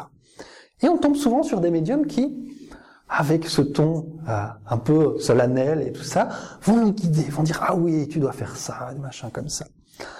Avec tout ce que je viens de vous expliquer, le fait que le médium ne sait pas être sûr de qui il parle, de quel esprit s'exprime, qu'il n'est pas sûr de bien traduire, qu'il n'a pas une faculté qui fonctionne 100% toujours de la même manière, une faculté qui est mouvante, qui est des fois, ben, simplement, il ouvre la fenêtre, mais il n'y a personne de l'autre côté, donc pas d'esprit pour s'exprimer.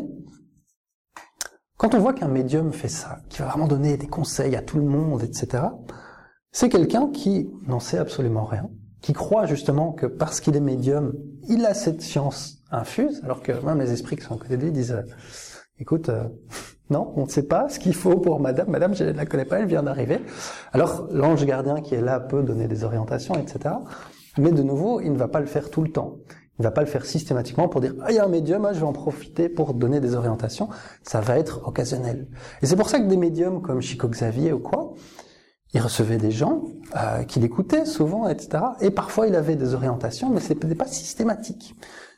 Et bien souvent, il recevait un message, un message d'une mère, et il y avait une adresse avec pour envoyer à cette personne. Donc, les médiums qui font ça, c'est des médiums qui abusent, qui aiment bien justement cette sensation de, de guider les autres, d'être écouté. Ça donne, ah, on se sent bien, on se sent important, on se sent, euh, et c'est une difficulté. En plus de ça, il y a ce petit souci. J'ai pas envie de, de, dire du mal des médiums parce que le travail qu'ils réalisent, c'est juste se rendre compte que c'est pas cet être merveilleux. Bien souvent, c'est quelqu'un qui a des dettes et qui reçoit cette faculté de médiumnité pour aider les autres.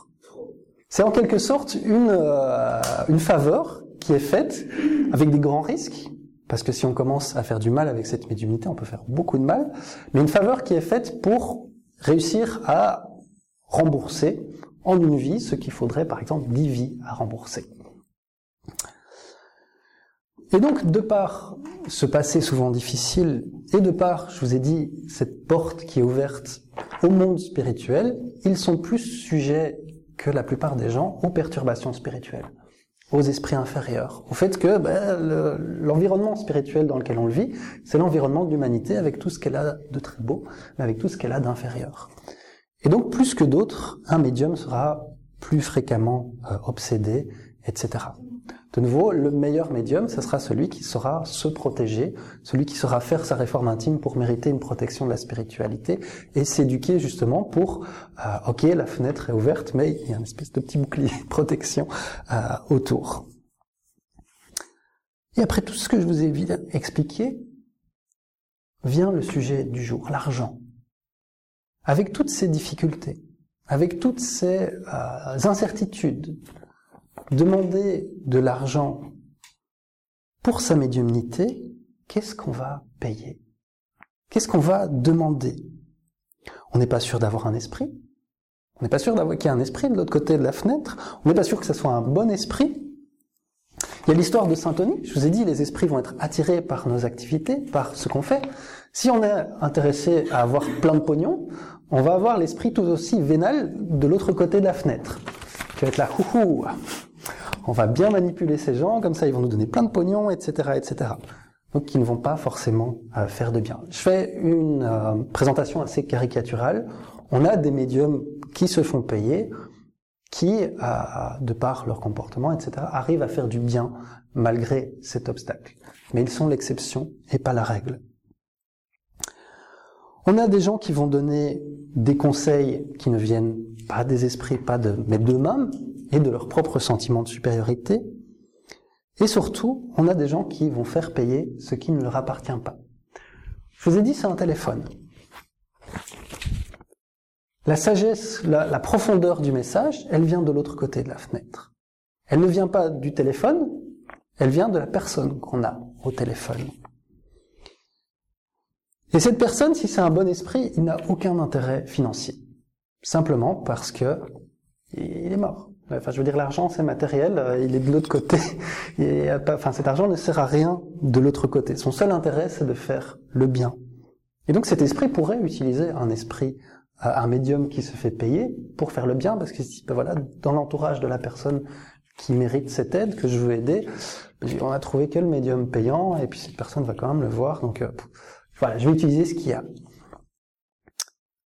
Mais si c'est un mauvais esprit, le travail qu'il fait, c'est un travail qui va faire du mal. Et donc on paye simplement le mal. Donc faire payer la médiumnité, en quelque sorte, c'est une forme de vol.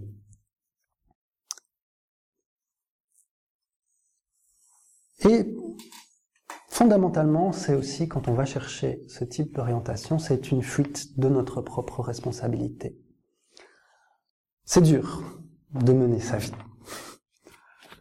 Ça fait du bien parfois d'avoir quelqu'un qui dit si tu fais ça, ça va marcher. Parce que nos problèmes sont tellement compliqués, nos problèmes intimes, nos problèmes matériels, nos problèmes familiaux, relationnels, sont parfois tellement complexes, on se sent tellement dépourvu sur que faire, comment, quel chemin prendre, j'essaye ça, ça foire, j'essaye ça, ça foire. On se sent tellement fatigué par ces épreuves qu'on a envie d'être dans un rail, de se dire ok, on me dit, suis ce chemin, je suis, ça va marcher. Je veux plus réfléchir, je suis fatigué, j'en ai marre. C'est, on peut pas reprocher ça. Mais fondamentalement, toutes ces épreuves sont là pour nous aider à apprendre, pour nous aider à grandir. Et on ne réussira à faire cet apprentissage que si on utilise ces épreuves pour trouver ce chemin. Ok, il y a, il y a mille chemins, il y a deux mille chemins, il y a, des fois c'est terriblement compliqué. Mais c'est pas parce qu'une personne, de par son autorité propre, nous dit ah tu vas aller par là, que par là ça va marcher. La personne qui nous connaît le mieux, la personne qui sait le mieux ce qui va marcher, la personne qui connaît le mieux nos forces, nos possibilités, c'est nous-mêmes. Et c'est la meilleure personne pour nous guider. La spiritualité explique que l'humanité incarnée sur Terre a dans son immense majorité la capacité médiumnique de recevoir les orientations de son ange gardien. Le bulletin du mouvement spirit francophone vous informe sur les activités proposées en francophonie, comme le congrès de médecine et spiritualité, qui a lieu cette année à Bruxelles, et aussi dans le monde avec le Conseil Spirit International. Il est proposé gratuitement et peut vous être envoyé par Internet, sous réserve que vous fassiez parvenir votre demande et votre adresse mail à info.lmsf.org.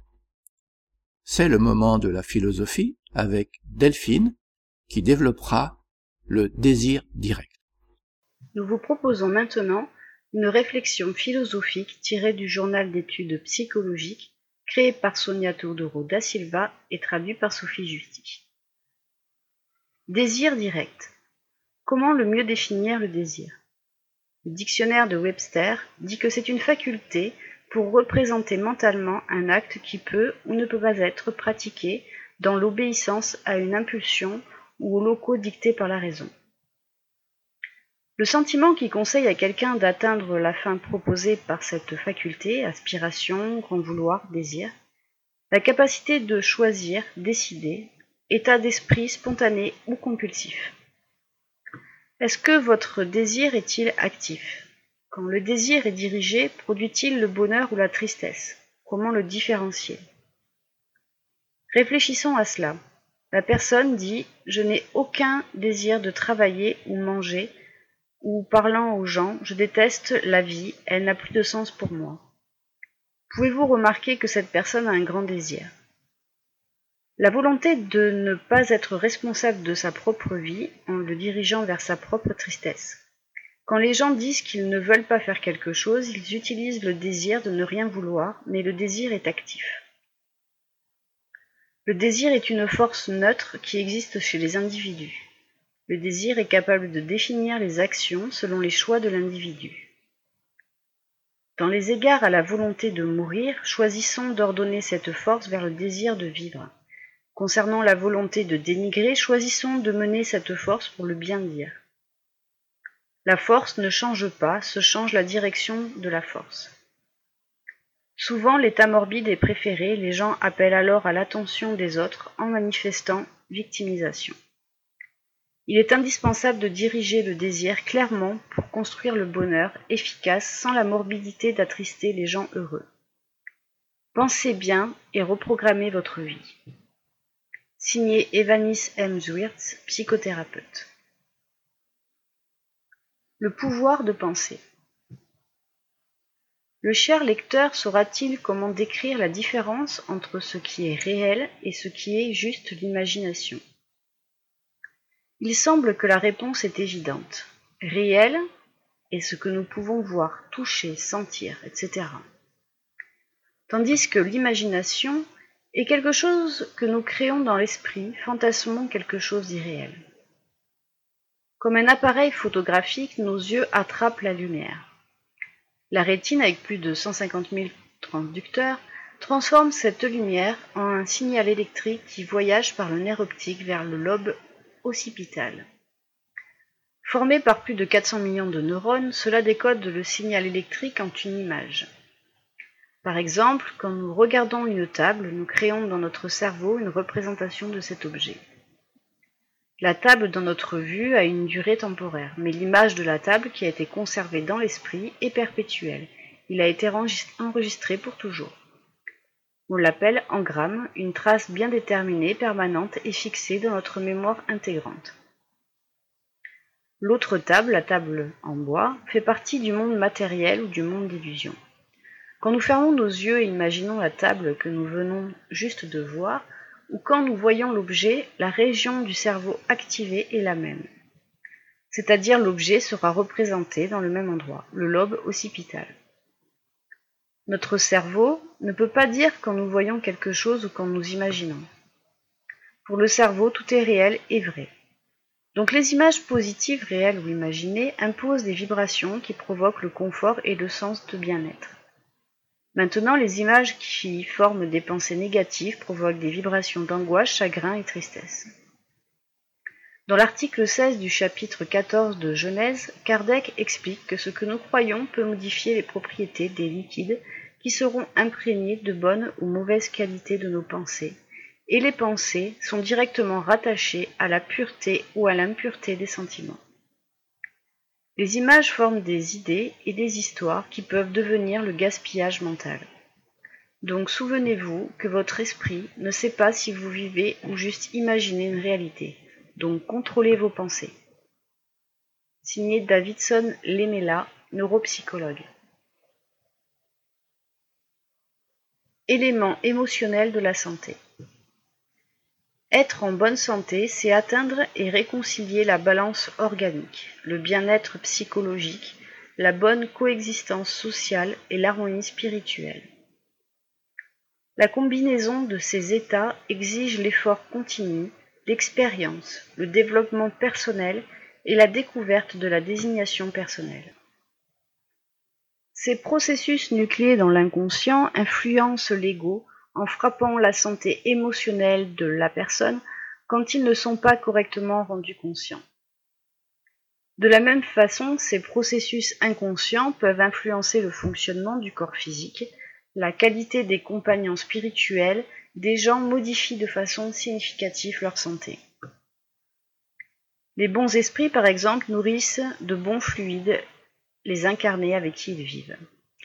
Le corps physique d'une personne peut être dans l'ordre de travail parfait, mais son esprit, sans tenir compte du comportement externe et de la qualité de la pensée consciente, peut frapper le corps physique dans le moyen terme et le long terme en provoquant des désordres physiologiques. Cette influence est due à l'existence du périsprit, le véhicule de manifestation de l'esprit, dans lequel sont conservées nos pensées, idées, images, émotions et sentiments, vecteurs vraiment directionnels de santé qui résonnent dans le corps physique. Comme ces vecteurs peuvent promouvoir des désaccords organiques, ils peuvent aussi permettre le rééquilibrage de la santé par la qualité qu'ils produisent dans les expériences de l'esprit. Les recommandations d'avoir de bonnes pensées, de faire de bonnes actions et d'avoir l'amour-propre très haut devient important pour les effets dans le moyen terme et le long terme qui peut promouvoir la santé physique. Il est connu par le biais des recherches scientifiques que la prière se mêle dans l'état total de la personne avec des réflexes physiologiques importants. Les patients incurables subissant des traitements avec la guérison spirituelle complémentaire, les prières et les stimulus constants d'optimisme recevaient une plus grande survie que ceux à qui on n'a pas offert les mêmes procédures. Dans certains cas, l'équilibre organique n'est pas atteint mais comme l'esprit par son ego est à la paix avec émotion et socialement dans l'harmonie, il peut être déclaré que l'être est en bonne santé. Les pratiques de la méditation, les habitudes de prière, sociabilité active et soins de corps sont les moyens opportuns pour avoir une bonne santé. Plus important que la santé du corps est l'esprit avec la conscience en paix, avec les émotions instruites et dans l'harmonie avec Dieu. Signé Adeuner Novaes, psychologue clinicien. Le dixième congrès de médecine et spiritualité aura lieu les 28 et 29 octobre 2017 à Bruxelles en Belgique.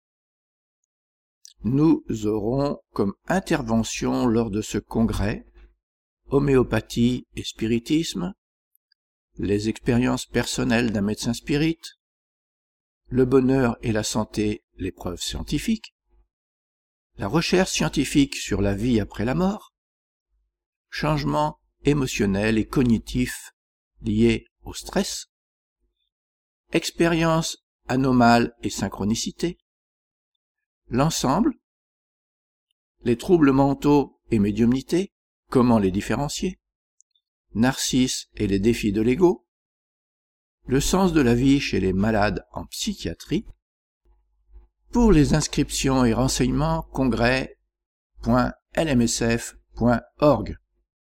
Maintenant, nous allons retrouver Jean-Pierre pour la partie qui concerne l'étude de la loi d'égalité, avec aujourd'hui l'inégalité des richesses. Bien, chers auditeurs, bonjour.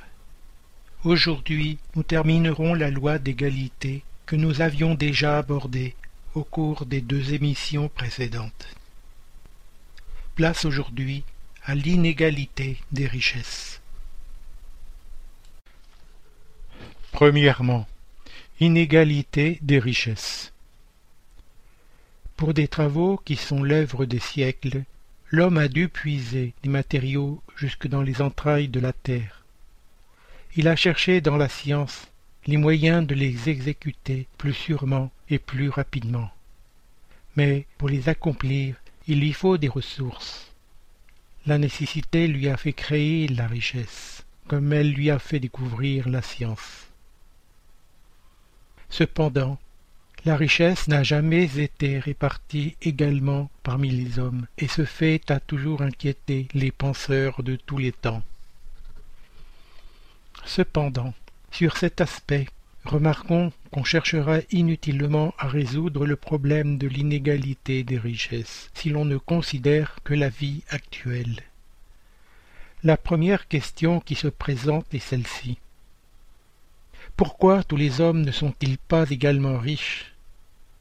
Ils ne le sont pas pour une raison très simple, c'est qu'ils ne sont pas également intelligents, actifs et laborieux pour acquérir, sobres et prévoyants pour conserver. C'est d'ailleurs un point mathématiquement démontré que la fortune également répartie donnerait à chacun une part minime et insuffisante. Qu'en supposant cette répartition faite, l'équilibre serait rompu en peu de temps par la diversité des caractères et des aptitudes, qu'en la supposant possible et durable, chacun ayant à peine de quoi vivre. Ce serait l'anéantissement de tous les grands travaux qui concourent au progrès et au bien-être de l'humanité. Qu'en supposant qu'elle donnât à chacun le nécessaire, il n'y aurait plus l'aiguillon qui pousse aux grandes découvertes et aux entreprises utiles. Malgré tout, en analysant cette question, il faut considérer que l'inégalité des richesses n'a pas seulement sa source dans l'inégalité des facultés qui donne aux uns plus de moyens d'acquérir qu'aux autres. Souvent, l'inégalité dans la répartition des richesses à sa source, comme le disent les esprits supérieurs, dans la ruse et le vol. Même la richesse héritée n'est pas exemple de cette origine, car elle a pu être le fruit de la spoliation ou de l'injustice. Cependant, on voit par-dessus tout l'action de Dieu qui distribue aux hommes à son gré les biens de la terre qui lui appartiennent, car l'homme n'en est que l'usufruitier, l'administrateur plus ou moins intègre et intelligent. Ils sont si peu la propriété individuelle de l'homme que Dieu déjoue souvent toutes les prévisions, que la fortune échappe à celui qui croit la posséder au meilleur titre.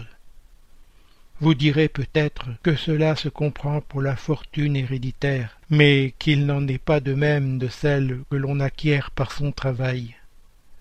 Sans aucun doute, s'il est une fortune légitime, c'est celle-là, quand elle est acquise honnêtement, car une propriété n'est légitimement acquise que lorsque, pour la posséder, on n'a fait de tort à personne. Mais de ce qu'un homme doit sa fortune à lui-même, en emporte-t-il davantage en mourant? Les soins qu'il prend de la transmettre à ses descendants ne sont-ils pas souvent superflus?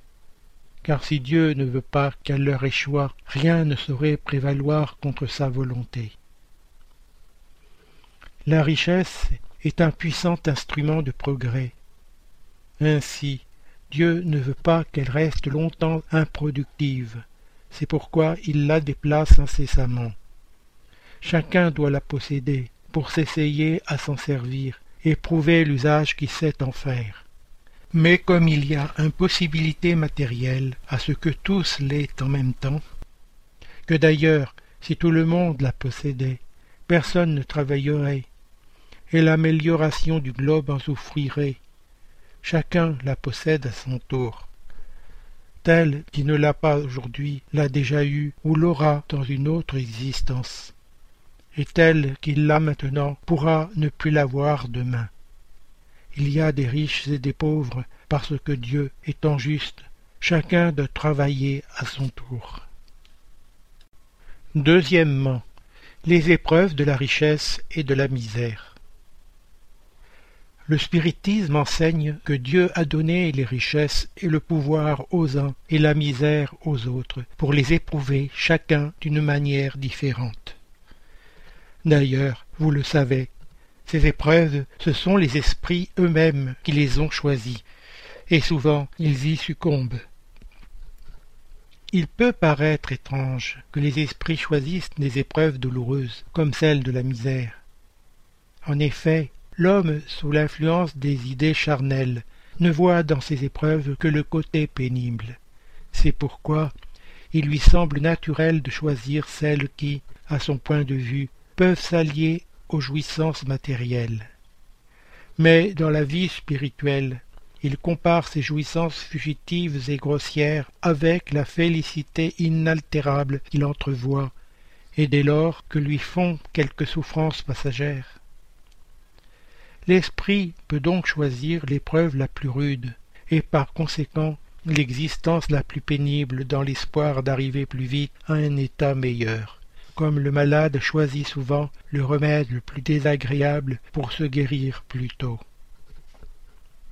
Cependant, tant l'épreuve de la misère que celle de la richesse sont difficiles à supporter, car si la misère provoque le murmure contre la Providence, la richesse excite à tous les excès. Néanmoins, le riche possède, d'une façon générale, beaucoup plus de moyens de faire le bien que le pauvre, mais il ne le fait pas toujours. Il devient égoïste, orgueilleux et insatiable. Ses besoins augmentent avec la fortune, et il croit n'en avoir jamais assez pour lui seul. En vérité, L'élévation dans ce monde et l'autorité sur ses semblables sont des épreuves tout aussi grandes et tout aussi glissantes que le malheur.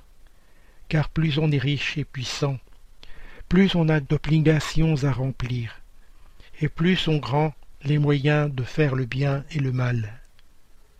Dieu éprouve le pauvre, par la résignation et le riche par l'usage qu'il fait de ses biens et de sa puissance. La richesse et le pouvoir font naître toutes les passions qui nous attachent à la matière et nous éloignent de la perfection spirituelle. C'est pourquoi Jésus a dit Je vous le dis en vérité, il est plus facile à un chameau de passer par le trou d'une aiguille qu'à un riche d'entrer dans le royaume des cieux. Quel est donc le meilleur emploi de la fortune? Cherchez dans ces paroles, aimez-vous les uns les autres, la solution de ce problème. Là est le secret de bien employer ses richesses. Celui qui est animé de l'amour du prochain a sa ligne de conduite toute tracée. L'emploi qui plaît à Dieu. Riche, donne de ton superflu. Fais mieux, donne un peu de ton nécessaire car ton nécessaire est encore du superflu, mais donne avec sagesse. Ne repousse pas la plainte de peur d'être trompé, mais va à la source du mal.